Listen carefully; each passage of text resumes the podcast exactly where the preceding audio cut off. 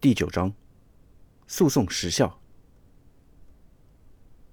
第一百八十八条，向人民法院请求保护民事权利的诉讼时效期间为三年。法律另有规定的，依照其规定。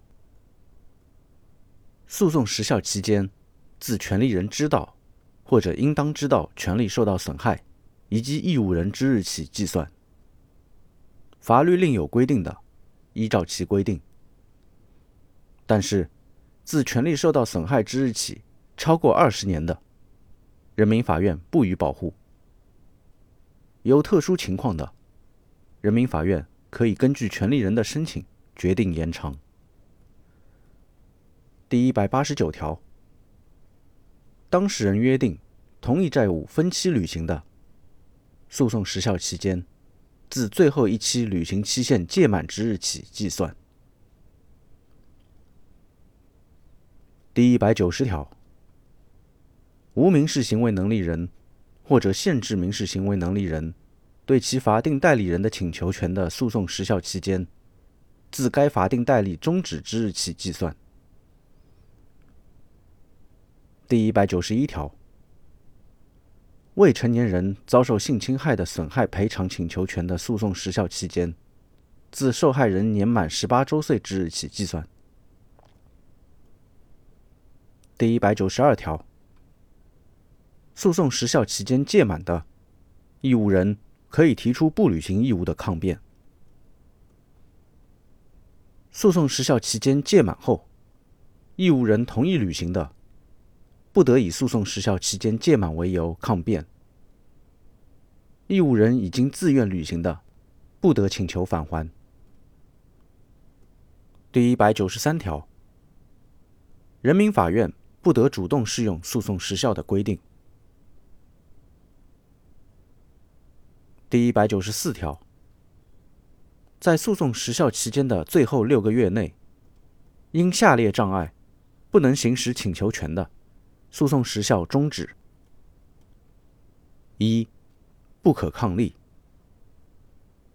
二、无民事行为能力人或者限制民事行为能力人没有法定代理人，或者法定代理人死亡，丧失民事行为能力，丧失代理权。三、继承开始后未确定继承人或者遗产管理人。四。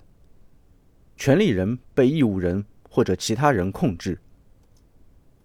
五、其他导致权利人不能行使请求权的障碍。自终止时效的原因消除之日起满六个月，诉讼时效期间届满。第一百九十五条，由下列情形之一的，诉讼时效中断，从中断有关程序终结时起。诉讼时效期间重新计算。一、权利人向义务人提出履行请求。二、义务人同意履行义务。三、权利人提起诉讼或者申请仲裁。四、与提起诉讼或者申请仲裁具有同等效力的其他情形。第一百九十六条，下列请求权不适用诉讼时效的规定：一、请求停止侵害、排除妨碍、消除危险；二、不动产物权和登记的动产物权的权利人请求返还财产；三、请求支付抚养费、赡养费或者抚养费。四、依法不适用诉讼时效的其他请求权。第一百九十七条，诉讼时效的期间、计算方法以及终止、中断的事由，由法律规定，当事人约定无效。当事人对诉讼时效利益的预先放弃无效。第一百九十八条。法律对仲裁时效有规定的，依照其规定。没有规定的，适用诉讼时效的规定。